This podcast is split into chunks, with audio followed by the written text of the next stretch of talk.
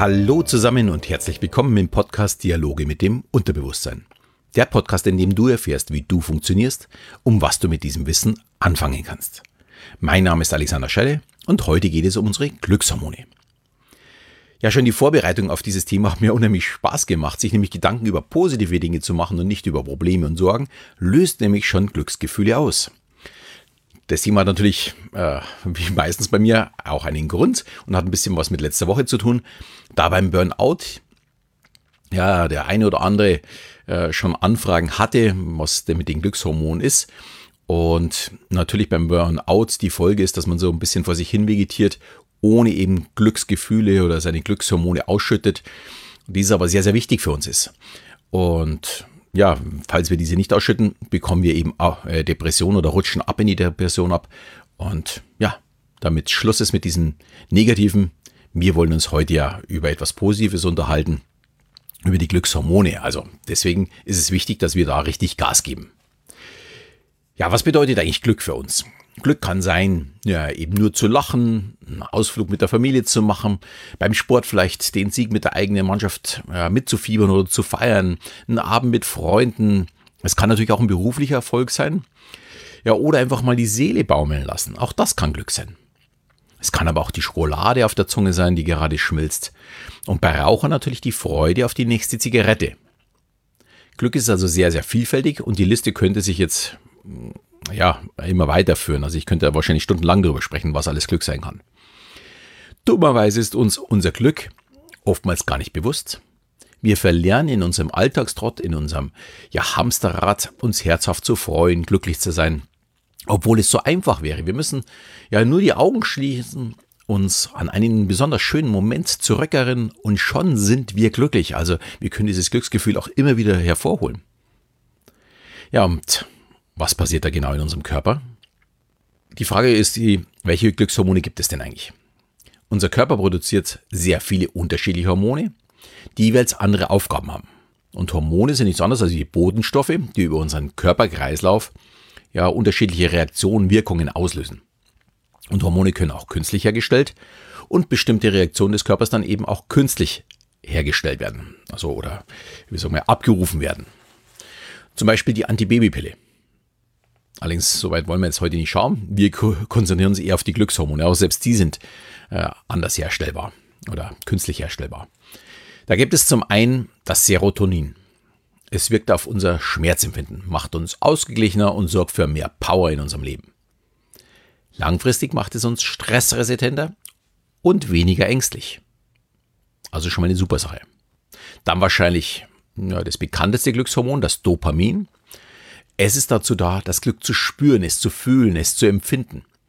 Es steuert unsere Durchblutung und leitet dann ja diese Impulse an unsere Muskeln weiter. Also vom Dopamin spüren wir am meisten. Und gemeinsam mit dem Serotonin macht es uns ja, emotional einfach stabiler. Dann als nächstes haben wir das Kuschelhormon, das Oxytocin. Dabei geht es um die soziale Nähe. Wir müssen berühren und wollen auch berührt werden. Dann nämlich schütten wir Oxytocin aus, deswegen auch Kuschelhormon. Die Folge ist, dass ja Ängste und Stress abgebaut werden. Und ja, ganz wichtig dabei ist zum Beispiel auch diese Mutter-Kind-Bindung. Kinder mit einer stärkeren körperlichen Bindung haben in der Zukunft ein größeres Vertrauen auch in andere Menschen. Also die bauen das schon als kleines Kind auf. In eine ähnliche Richtung geht auch das Phenethylamin, das Glückshormon für Verliebte. Es sorgt für das Bauchkribbeln, also dieser Schmetterling äh, im Bauch und als Folge daraus auch für Konzentrationsstörungen, das ist das Negative dabei. Schließlich sollen Verliebte sich vermehren und nicht denken. Naja, eigentlich eine ganz logische Sache. Also auch das ist auch ein Glückshormon für uns. Dann haben wir noch die Endorphine. Sie sind unser körpereigenes Schmerzmittel. Zum Beispiel Marathonläufer schütten das aus, wenn eigentlich nichts mehr geht. Wenn die irgendwo bei 25 Kilometer oder 30 Kilometer angekommen sind und die Muskeln eigentlich nicht mehr mitspielen, äh, schütten sie die Endorphine aus und sie bekommen dadurch einen neuen Energieschub. Auch eine wichtige Sache. Und das sechste und äh, letzte Glückshormon, das wir jetzt noch aufzählen, ist das Noradrenalin.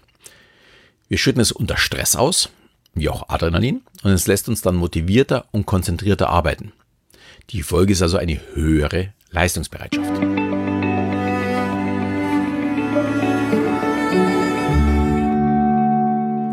So, und jetzt stellt man sich die Frage, was passiert eigentlich, wenn ich keine Glückshormone mehr ausschütte? Und da sind wir jetzt wieder beim Thema von letzter Woche. Und damit meine ich jetzt vor allem auch das Serotonin, das messen wir schließlich nach. Wir sind nämlich dann nicht mehr so leistungsfähig. Wir sind stetig müde, wir sind leicht reizbar, wir sind ängstlicher, wir schlafen schlechter. Äh, ja, und in der Erwartung, Glückshormone auszuschütten, bekommen wir zum Beispiel Fressattacken und stopfen alles in uns rein, nur mit dem Wunsch, ich möchte jetzt Glück verspüren. Also man hofft durch dieses Essen, dass jetzt auch die Glückshormone kommen, aber dann kommen sie halt nicht mehr. Und bei Menschen zum Beispiel mit Depression stellte man fest bei Untersuchungen, dass sie ja ungefähr 50 Prozent weniger Serotonin produzieren als normal. Es ist also unheimlich wichtig, dass wir etwas tun, um auch in schwierigen Zeiten Glückshormone zu produzieren. Und da ist jetzt die Frage, wie macht man das? Und das kann man tatsächlich steuern. Also man muss dafür keine Pillen nehmen, sondern ich kann Glückshormone, ja, selbst produzieren. Die meisten denken wahrscheinlich jetzt dabei sofort an die Tafel Schokolade, schließlich macht die glücklich. Die spielt auch eine Rolle, da kommen wir danach auch gleich noch drauf. Aber erstmal kümmern wir uns um andere Sachen. Glückshormone ausschütten ist nämlich gar nicht so schwer, wie man glaubt. Serotonin benötigt zum Beispiel Licht. Im Dunkeln schütten wir das nicht aus. Also heißt es rausgehen, vor allem in der dunklen Jahreszeit, also wenn es im Winter ist. Jetzt im Sommer nicht ganz so tragisch. Äh, dann wirklich auch Sonne tanken. Das Schöne daran ist, wir produzieren auch gleich noch Vitamin D3. Und sich dabei gut fühlen. Wenn ich jetzt dabei auch noch laufe oder walke, produziere ich nicht nur das Serotonin, sondern schütte auch gleich noch Endorphine aus. Also da brauche ich eine gewisse Belastung, um dass die auch kommen. Ja, und wenn ich jetzt auch noch vielleicht zu zweit Händchen halten spazieren gehe, dann schütte ich auch noch Oxytocin und Phentylamin aus. Also auch äh, weitere Glückshormone. Also spazieren gehen, zu zweit spazieren gehen, eine tolle Sache. Und ja, die Weltgesundheitsorganisation empfiehlt übrigens so 150 Minuten pro Woche moderate Bewegung oder 75 Minuten intensiven Sport pro Woche. Ich selbst gehe mittlerweile jeden zweiten Tag so 8 Kilometer und komme damit auf circa 4 Stunden pro Woche mit dem Ziel, ja, mein Immunsystem und mein Herz-Kreislauf ja, zu stärken, sowie Stress und Fettzellen abbauen. Fettzellen ist ganz, ganz wichtig. Und gleichzeitig produziere ich, produziere ich in dieser Zeit Glückshormone. Das ist einfach unheimlich praktisch. Ich war übrigens jetzt auch, als ich den Podcast geschrieben habe, äh, es ist eine andere Zeit gewesen. Danach habe ich mich umgezogen, war jetzt gerade beim Laufen und jetzt bin ich zurückgekommen, habe was gegessen und jetzt bin ich runtergegangen, um dass ich meinen Podcast aufnehme. Also ich habe diese Zeit dann auch noch getrennt für mich und habe das dazwischen gelegt. Ja, aber nicht nur durch Bewegung kann man eben Glückshormone produzieren. Auch Lachen ist ein sehr gutes Mittel für den Aufbau von Glückshormonen. Wenn ich mich schlapp fühle, also jetzt gerade so am Abend, ganzen Tag gearbeitet, äh, hänge irgendwie so ein bisschen in den Seilen, habe vielleicht sogar ein bisschen Kopfschmerzen, schaue ich mir unheimlich gerne lustige Serien an und lache auch sehr gerne laut und herzhaft. Das fühlt sich einfach gut an. Ich bin großer Fan von der Big Bang Theory und ja, da wenn ich mir zwei, drei Folgen anschaue, da dauert die bloß immer 20 Minuten.